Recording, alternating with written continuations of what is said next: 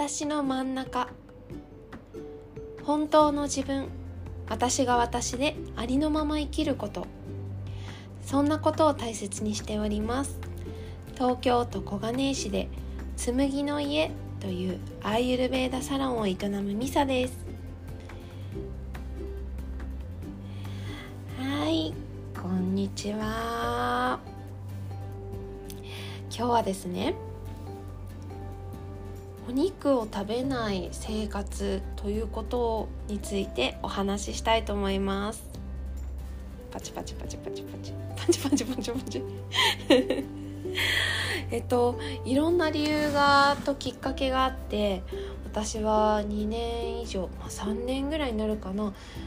あのお肉を食べない生活になりました。ビーガンではないのですがカテゴリーに入るのは、えーと、ペスカタリアンと呼ばれるものになると思うんですけれどもあるきっかけでお肉牛肉豚肉鶏肉とかまあ鴨肉とかそういうもの哺乳類のお肉を食べないという選択をしています。はい、まずですね最初に私はそういう選択をしたんですけれどもあのだからといって今お肉を食べてる人に「ゲ肉食べてる」とか「なんでまだ食べてんの?」とかは全く思わないしうん否定的否定的なことはなくただ自分がそういう選択をしているっていうだけなので皆さん温かく聞いていただけたら嬉しいです。はい。はいそれでですねその哺乳類を食べなくなった理由が何個かあるんですけれども一つはアイユルメーダではトリグナという心を司る質がありましてそれがサットバラジャスタマスというもので心の質、まあ、どういったエネルギーなのかっていうものを見ていくんですね。そういうものを私あのアユルベーダを学んで知ってうんそれはサットバラジャスタマスは食事もそうだし場所とかもそうですねとか生活習慣もそうなんですけどどんなものをどんな生活をしたらどういうふうになるかっていうのを見ていくんですけどあのここで私が説明するのもあれなんでこれも前回同様 Yahoo とかで検索していただいたりあのすごく興味をが湧いてくださった方は DM とかいただけたり私のインスタグラムの投稿を見ていただくとたまに出てくるのでチェックしていただければと思います。簡単に言うとサットバが純正純真というものですね。うん。そんなようなエネルギー。でラジャスが劇場とか攻撃性とかそういう激しさがある質。でタマスは惰性とか動かない、うん、重い質のようなもの。本当に簡単に説明するとこのようなものでアイルメーダではサットバな食事とかサットバなサトビックライフスタイルみたいなサットバを目指す暗闇の中であの洞窟とかでですね例えば暗闇の洞窟の中で一筋の太陽の光がさーって差し込むようなイメージそこのわーというライトをなイメージなんですね私の中で。なのでサットバにならなきゃとかサットバを目指すぞっていうんじゃなくてふと自分の中にあるサットバなライトを見つけるっていう作業を日常でしているんですけれどもそのような哲学というか心の勉強とか物事をどんなエネルギーなのかなっていうことで見ていくというアイユルベーダに出会ってなんだろうな。まあもちろん環境のこととか地球環境今たくさん言われてる言わ言われていますよね。環境問題のこととかもももちろんとても気をつけてはいるんですけれどもふと動物の命っていうことを考えるようになってそれはアユルベーダが日常に馴染んできて突然ふと思ったんですね。そこで何だったかな？あそうだ。YouTube でビーガンとかいろいろ調べててあの沖縄で動物を保護して保護する活動をするダンテさんという男性の方の YouTube を見てあビーガンの方ってこういう思いであみんながみんなあのいろんな考え方があるのでね。みんながみんなダンテさんと同じ思いではないと思うんですけれども私の知らなかった畜産業の世界を初めて本当に30歳ちょっと経ってからかな。当たり前のように食べていたものたちにどれだけの犠牲があるかっていうことに本当に衝撃を受けましてもともと牛肉は消化がちょっと苦手できなかったので苦手ではあるんですけど、まあ、焼肉を食べては胃薬を飲むとかそういう感じで食べてはいたんですけど豚肉と鶏肉は本当に大好きで欠かさずぐらい食べていたんですけどそのいつも食卓に出ていたお肉たちがどのように生まれてどのように育ってどのように亡くなってというか殺されてですね。いくのかっていう過程をさまざまな媒体で調べて調べていくとインスタグラムとかでも関連した記事の方とかがおすすめとかで出てくるので紐付けていろんなことを知ることになりました。そこで豚。さん。豚豚さん。豚のあのー、知能が当時の息子の年齢。3歳。の年齢と同じぐらい人のことを覚えたり感情があるっていうことを知ったらその映像とかを見ていたらあの豚が息子に思えてきてしょうがなくってなんだろうその表情とかあの動きとかやることなすこと豚が 自分の息子に見えてきてしまってリンクしちゃってそこから一切食べられなくなっちゃったんですよね。はい。なので今もよく聞かれるんですけどなんで肉食べなくなったの？って聞かれるんですけど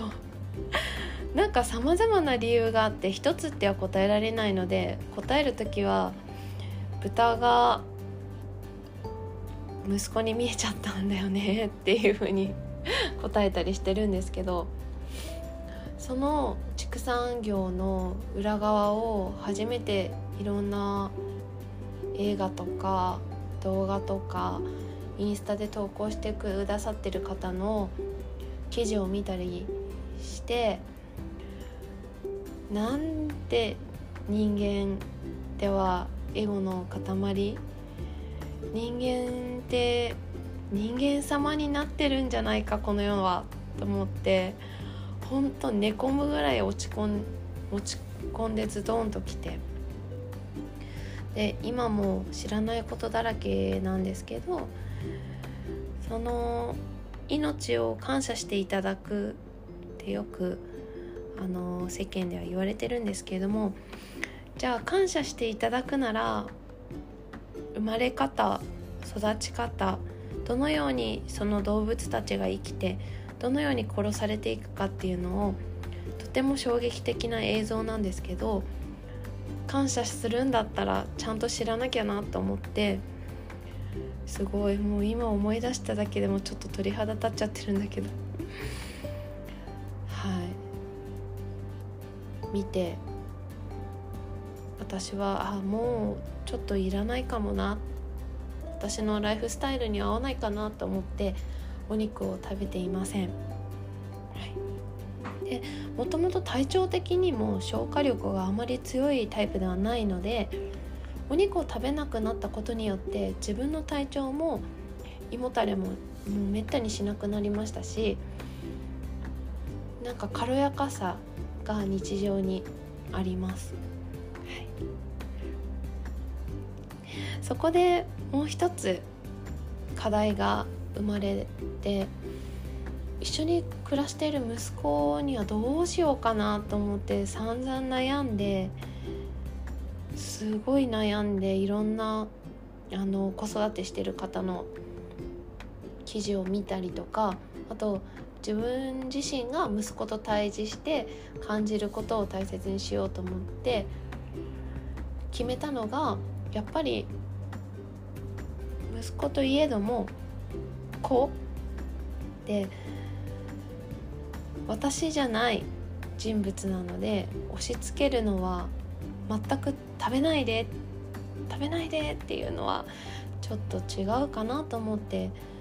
もうちょっと経ったらちゃんと話したりそのいろんな映像を見せてもいいかなと思っていてそこで息子がちゃんと感じて選択してほしいなと思ってでも自分自身無理はしたくないっていう気持ちもあるので我が家ではお肉は調理しない。で牛乳も買わない。で卵は平飼いの鳥たちが傷つかないやり方で負担なくなるべく負担はあると思うんですけどなるべく負担なく育てられた平飼いの卵を月に1回ぐらい買う。という生活に定着しました。なので息子はお惣菜買ってくる時は食べたいといったもの例えば唐揚げとか鶏の唐揚げとかそういったものを食べたいっていうのでそういそういったものは出来合いのものは息子の分は買う。で外食の時は自由にさせる。で保育園の給食とかこれから小学校入学してどうしようかなって迷ってビーガン子育てをしてる方はお弁当おじさんだったりとか先生方と話し合っていろんなものををちゃんと伝えてる方はたくさんいて尊敬するんですけど私の信念は息子を縛りたくない息子に選択自分で選択してほしいっていう気持ちがあるので今のところ自由にさせてます。ただあの、ママはお肉を食べないっていうこととなんでってやっぱり聞かれるのでやっぱ動物の今お話ししたようなことは全部伝えてます。そこで本当にあのー、先を行っているなというか人生の先輩だなって息子のことよく思うんですけどじゃあママは何で魚食べるの？って最近聞かれたんですね。で私あの頻度は減らしてるんですけど今魚は美味しくいただいてます。うんそこがねやっぱ自分の中でも矛盾は感じているんです。なんですけどやっぱりまだお寿司が美味しいって思えちゃうっていう部分があるのでそこは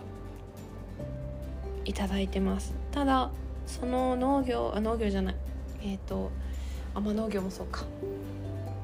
お魚の産業のについても一応知り知ってはいます。なのでそこはこれからの人生自分がどういうふうに選択していくのかなって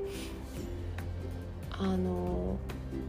自分でも興味深いところなんですけど息子もお魚だって生きてるじゃんってこの間言ったんですね。でそうなんだよね。そう。確かに母として私矛盾してることをやってるのかもしれないんだけど。うーんなんか確信につくことを一言をたまに言っていくので今ちょっと自分自身見つめ直してます。でもまだお魚はたまに頂いてます。そんな感じで私はお肉を食べない生活をしています。それでもあのじゃあ何食べてんのとかあのお魚もあんまり食べないって言ってるんで何野菜だけで何食べてるのって言うんですけどそれこそアユルベーダのに基づいてスパイスを使ったりとかあともともとお野菜が大好きなので何も不便してないっていうかいろんな調理法がありますしいろんな調味料もあるしあのただ葉っぱだけ食べてるっていうわけではもちろんないのでうん。と豆類とかお豆腐とかもいただいたりして全然ですね揚げ物も食べますし何もストレスなく食べてます。はい。なのでうん。押し付けたくはないのでって思いつつ自分のエゴと 自我と 物事への執着と手放して徐々にね手放していけたらなって思うんですけどそんな感じで我が家の食事事情でした。こんな感じでいいのかな。あともう一つえーと、食事って3食食べて当たり前で育ってきたと思うんですけどあの16時間ファスティングとかよく流行ったりして朝ごはんを抜く抜くだけですね。オートファジーが働くとかよくねみんな今騒がれてると思うんですけどもともとは私も16時間ファスティングから、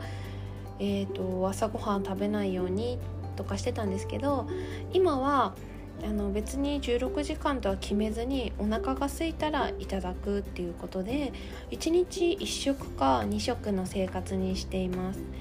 それがもうとっても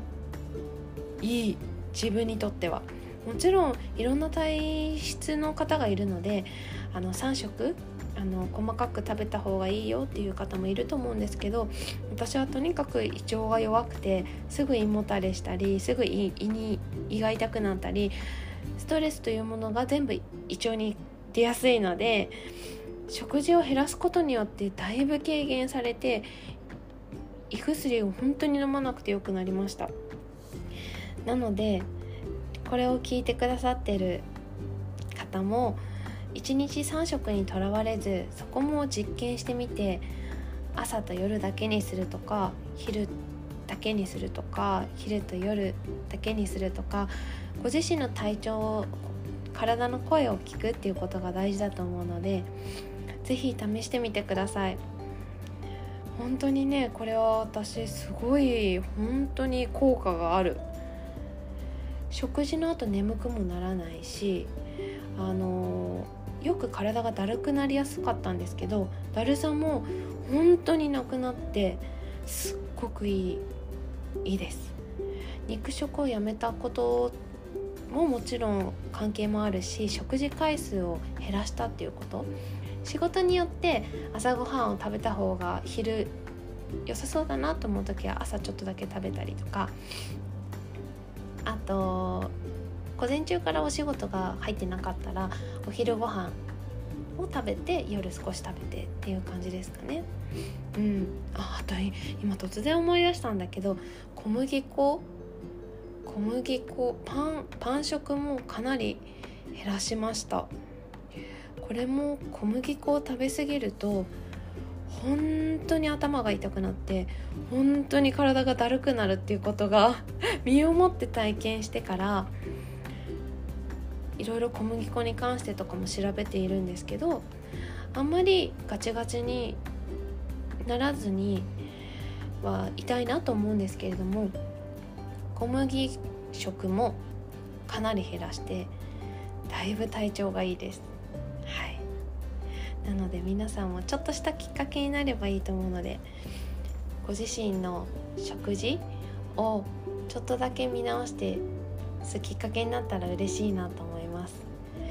食に関してはあの本当に前回と同じ意識高い系とかじゃなくって趣味みたいなもんなんで本当に自分で楽しみながらいろんなものを調べたりするのが大好きなので添加物しかり小麦粉しかり畜産業の裏側しかり調べて実践するのが大好きなのでやってるだけなので皆さんもね合うライフスタイルを見つけ出せたらそれでいいと思うんですよね。うん。きっかけになれば嬉しいです。それでこれを聞いていただいてる方はご縁があると思うので一度動物たちの裏側というかねそういう動画がたくさんあったりするので映画もたくさんありますしね。もし気になる方がいたら連絡いただければこういうものこういう映画見ると載ってますよっていうのをお伝えするので DM ください。見ていただけたらいいな。見て見た上での選択だと思うのでね。いい悪いは本当にないと思うので。はい。そんな感じで我が家の食事事情の回でした。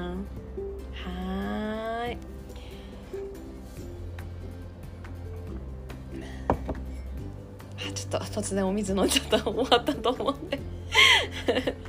それでは今日もあと半日。豊かな時間になりますように。今日も聞いていただきありがとうございました。バイバーイ。